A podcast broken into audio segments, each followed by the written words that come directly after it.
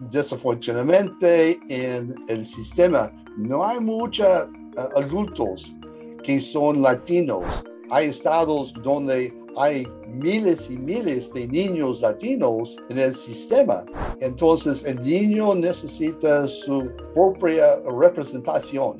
Esta es la voz de Richard Villasana, considerado un padre o un abuelito para esos niños y jóvenes no acompañados que cruzan desafiantes fronteras de nuestra Latinoamérica para llegar al que muchos de sus familiares consideran un mundo de oportunidades, Estados Unidos.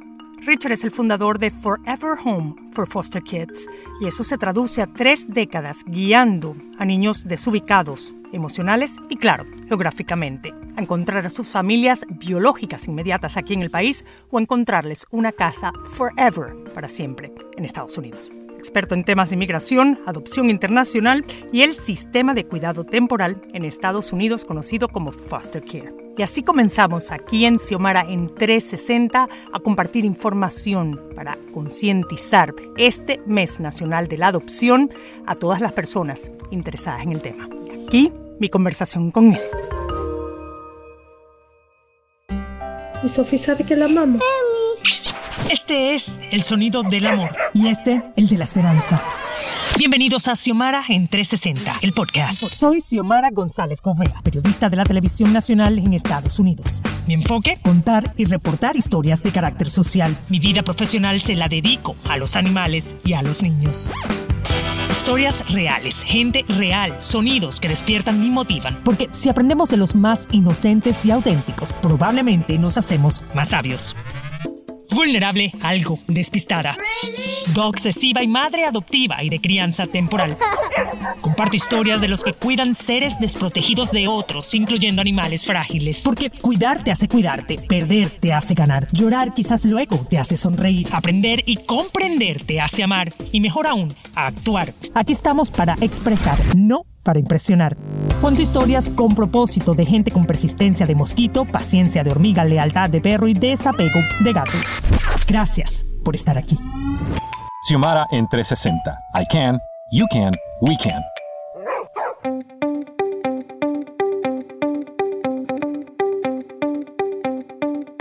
Y asimismo, el es Richard Villasana, ha estado ayudando durante tres décadas a través de su fundación a rastrear, encontrar a estos padres o familiares de esos menores de edad que cruzan la frontera solos y que luego tienen que ser ubicados en casas temporales mientras se resuelve su caso eh, aquí en Estados Unidos.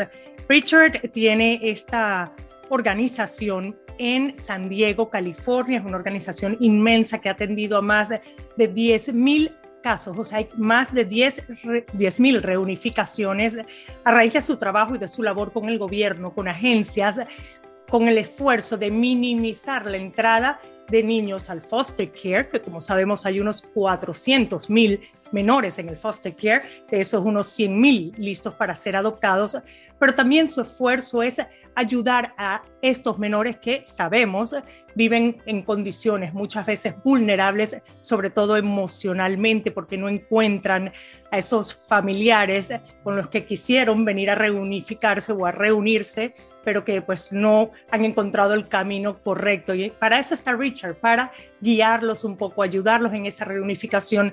Él trabaja conjuntamente con el gobierno de México, también por supuesto acá en Estados Unidos. Eh, y pues nada, eh, gracias por estar aquí, Richard.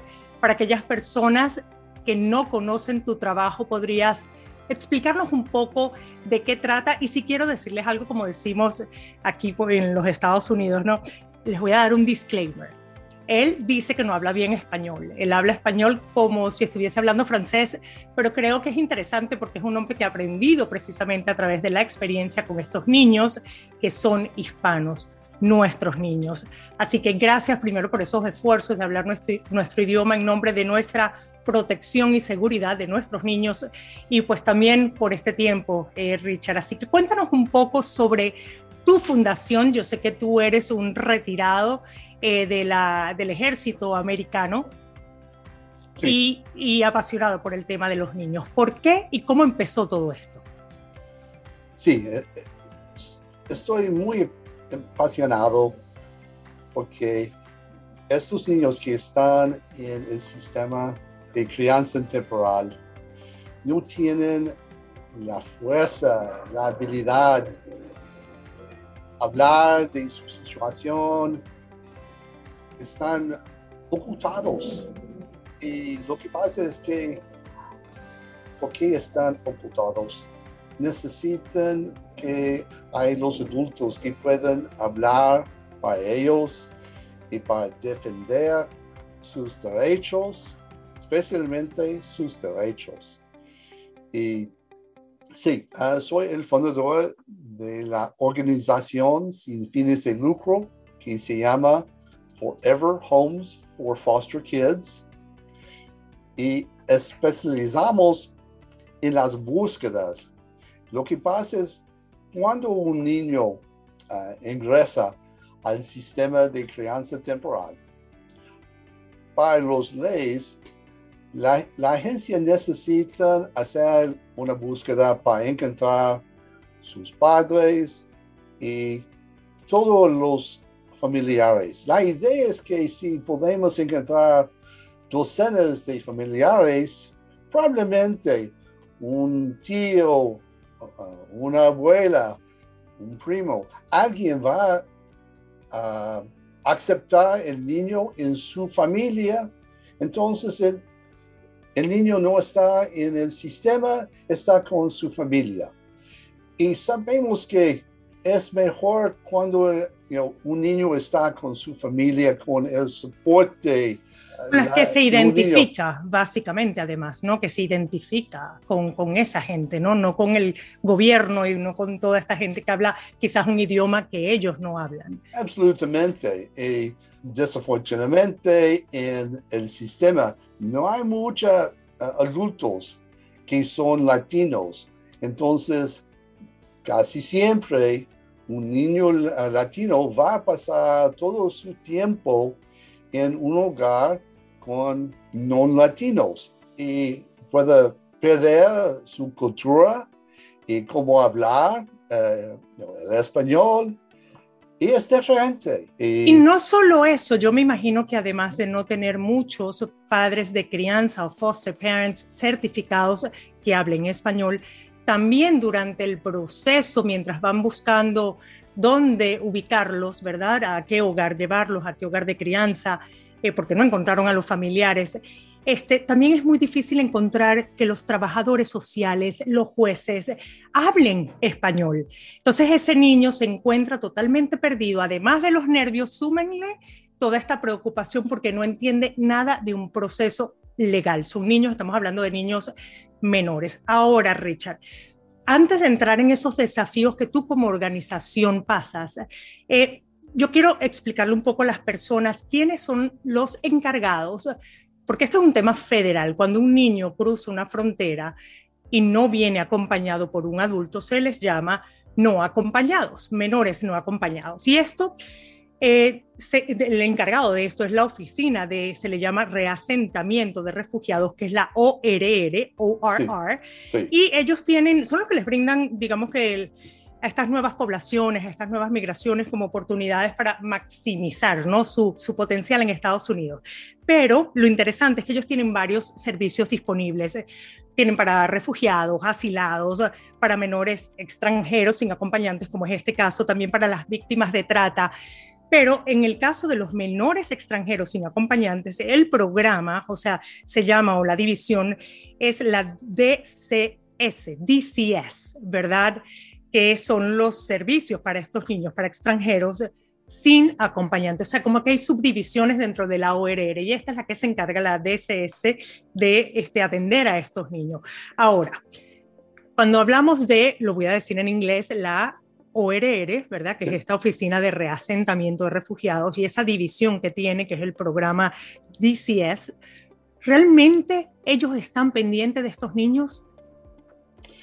Eh, ¿Por qué se tardan tanto en reunificar? ¿Cuál es el problema? Un problema es que como todos los cantados aquí en los Estados Unidos, y como eh, dije antes, no hay bastantes personas que hablan y entienden el español hay estados como Illinois donde hay miles y miles de niños latinos en el sistema y no hay nadie, porque cada cantado necesita encontrar su propia uh, gente para platicar y hacer el trabajo uh, para uh, ayudar a los niños. Entonces, es un problema nacional aquí en los Estados Unidos. Ahora te interrumpo para preguntarte, ¿quién es la voz de esos niños? ¿Quién representa a esos niños en esos casos judiciales ante el juez?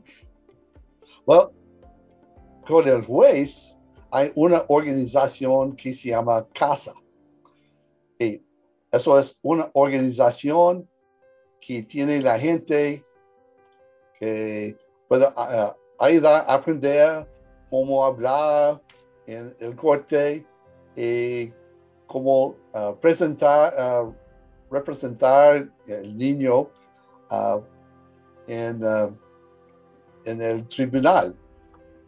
Y ¿Ellos educan a los foster parents, a los padres de crianza, esta, esta organización? Es esa parte de, de los padres de crianza temporal, esa parte. Normalmente todo depende porque un padre um, eh, de crianza temporal puede tener una agenda diferente del niño. Entonces el niño necesita su uh, propia representación. Y, esa representación entonces sería un adulto de organizaciones como Casa, es lo, que, lo que me dices, ok, porque es un niño menor de edad, ese niño si tiene siete años quizás no sabe ni siquiera lo que es la ley. Eh, entonces es muy, además, digo de nuevo, sumemos, vamos a sumarle el miedo, el, temor, eh, el, sí, la, angustia de no saber si volverá a ver a sus padres, a sus hermanos.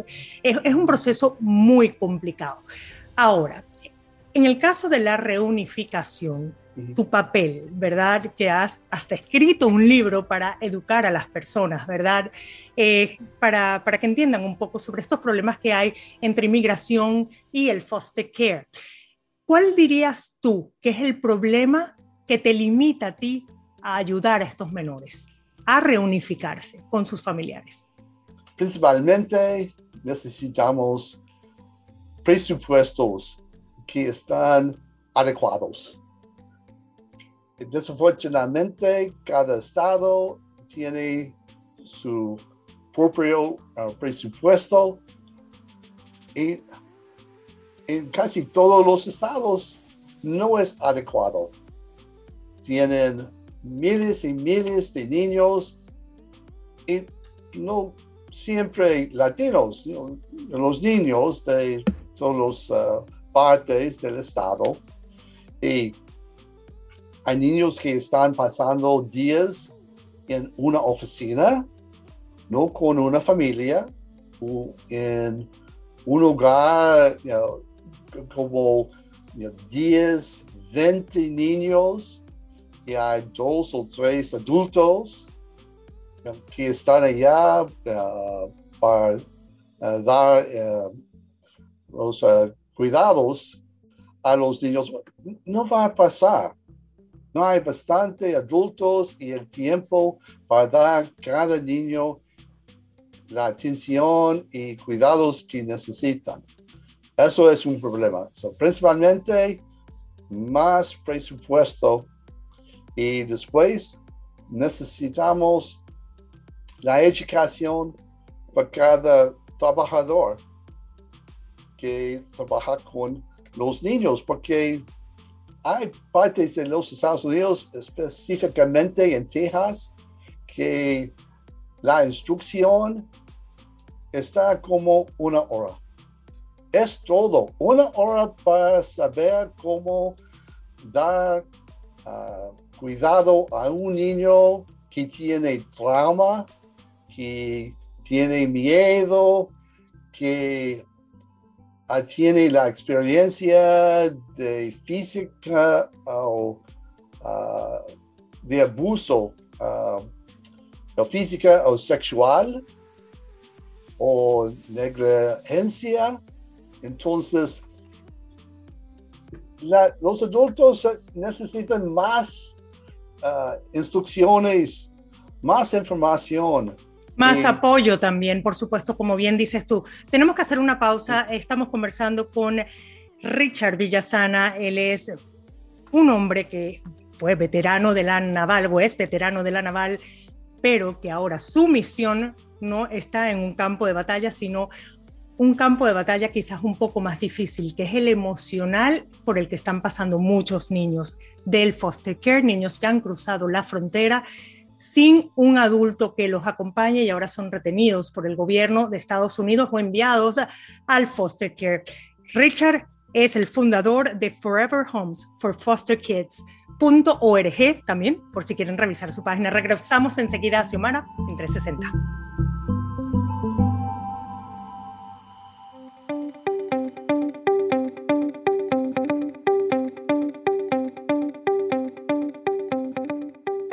Estamos conversando con Richard Villasana directamente desde San Diego, California. Él es el fundador de la organización Forever Homes for Foster Kids. Él intenta eh, reunificar familias, estos niños que han cruzado la frontera con sus familiares biológicos, pero hay muchos, muchos, eh, muchas limitaciones en esta, en esta cruzada ¿no? que te toca vivir a diario. Tienes 30 años haciendo esta labor. Ha reunificado aproximadamente a 10.000 eh, familias, si no me equivoco Richard, 10.000 familias hasta el momento. Más, sí. Hasta más, dice. Él, antes de irnos, él me comentaba algo que me parece muy interesante, obviamente dejando a un lado lo más interesante y poderoso, que es la parte emocional de esos niños que sufren mucho de traumas, de están totalmente perdidos, desubicados. Eh, hablamos de que no hablan el idioma, ¿no? El inglés. Pero hay algo que me interesa mucho, Richard. Tú me hablabas de la falta de fondos para poder eh, implementar más programas que ayuden a, estos pequeños realmente a encontrar esas familias y que no pasen tanto tiempo separados, que esto lo que genera es que personas como tú o el mismo gobierno le pierdan la pista a estas familias porque pasan mucho tiempo. Entonces, esto es un problema bastante serio que además ilustras muy bien, cuentas muy bien en tu libro, pero me da mucha curiosidad saber que el presupuesto para ayudar ¿no? a los niños para apoyar su bienestar es de casi 60 mil millones de dólares. Y estoy hablando del presupuesto de la Administración de Niños y Familia, o sea, de la y de la división, ¿no? Del Departamento de Salud y Servicios, que, que es el HHS. Ellos en conjunto, si yo no me equivoco, tienen un presupuesto de casi 60 mil millones de dólares. Tú dices, no tenemos presupuesto es que no lo tienen o no lo usan bien. Buen punto. Es el uso del dinero. Es la, es la gente que no tienen el conocimiento para usar eh, el dinero en una manera para ayudar lo más niños posible. Por ejemplo, hay un proceso que se llama Family Finding. Y eso es un proceso en que las agencias necesitan identificar, localizar y notificar todos los familiares de un niño, todos los abuelos, un padre que no está en, el hogar, que está en otra parte, por ejemplo, en México América Central, no importa. También todos los familiares, no importa dónde están. Y la idea es que si podemos tener docenas de personas, alguien va a aceptar el niño en su familia. Bueno, pero lo que pasa es que tenemos un problema que no hay bastantes trabajadores que entienden el español, entonces no van a hacer el trabajo, porque no tienen la experiencia, no habla español, no puede leer los documentos. Entiendo. Eh, y es algo, sí, complicado, como dices, porque requiere una gran preparación. Según mi experiencia como foster mom, eh, una de las cosas que me decían o me siguen diciendo los trabajadores sociales es que no sienten motivación porque su salario es muy bajo. Y siempre yo les respondo, tu motivación debe ser tu vocación, no el dinero que ganes, porque este es un trabajo de vocación. Cuando piensas mucho en el dinero o le das el poder de motivación, ahí es donde creo que ocurren estas fallas que no ayudan, que terminan siendo barreras. Ahora, también veo algo, Richard. Muchos padres o familiares, parientes de estos menores eh, que quieren ustedes y el gobierno buscarle, este, pues, buscar esa reunificación, ¿verdad? Eh, ese niño, esa familia, muchos de estos familiares son indocumentados. Les da miedo presentarse y decir yo soy su tía, yo soy su abuela, porque les da miedo que los deporten. ¿Cada cuánto te encuentras tú con ese tipo de casos? El miedo está más con los inmigrantes y su familia, porque su situación es más eh, delicada. Claro, porque su meta es que se queden acá buscando un mejor futuro, que al fin de cuentas esa es la razón por la que incluso se arriesgó a enviarlo en muchas oportunidades a este país, hasta solo, pero buscando una mejor oportunidad. ¿Cómo se logra esa reunificación? ¿Es a través de ADN, de los apellidos? ¿Cómo lo logran? Eh, todo depende. Cada caso es diferente.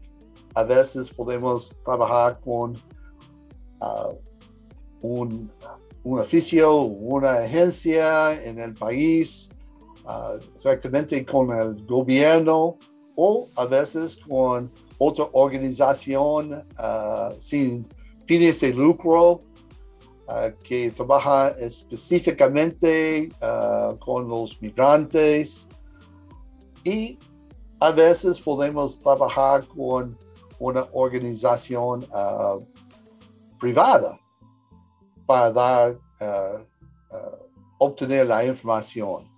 Entonces no hay una ruta para hacer el éxito. Necesitamos saber todas las opciones que hay en un país. Entonces, a veces podemos platicar con un oficio, pero otra vez necesitamos encontrar otro oficio que está en un parte más, por ejemplo, en América uh, Central hay municipalidades, pero hay aldeas y hay caseríos y hay oficiales en cada nivel de gobierno. Y si podemos trabajar con un oficio de la aldea, es mejor que la municipalidad. Entonces, estamos uh, luchando y uh, tratando de trabajar lo más local que podemos. Y lo último que quiero preguntarte, Richard, ¿por qué tú te involucraste en este tema? Bueno, soy el más mayor de nueve uh, hijos y tengo un sentido muy fuerte de justicia, de responsabilidad. Y yo sé que tengo la habilidad de encontrar los padres en partes de América Latina en que nadie, ni una organización, ni el gobierno federal, porque la gente no tiene la pasión, no quiere, quieren hacerlo, aprender o hacer cualquier cosa. Pasé casi dos años con un caso.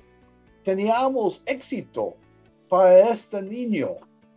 Y este niño está con sus padres. ¿Cómo no puedo trabajar así? Eso es mi respuesta. ¿Cómo no puedo hacerlo en que yo sé que Dios directamente tiene la habilidad, la conocimiento, la pasión de hacerlo Muchas gracias, Richard. De verdad que sí, estaremos en contacto. Xiomara en 360 es una producción de Xiomara 360 y Actualidad Media Group. Más información en xiomara360.com. Tus comentarios y reviews en esta y la mayoría de las plataformas de audio disponibles me ayudarán a crecer y a llevar mejor el mensaje a quienes quieran escucharlo desde el corazón. En las redes soy Xiomara Radio TV.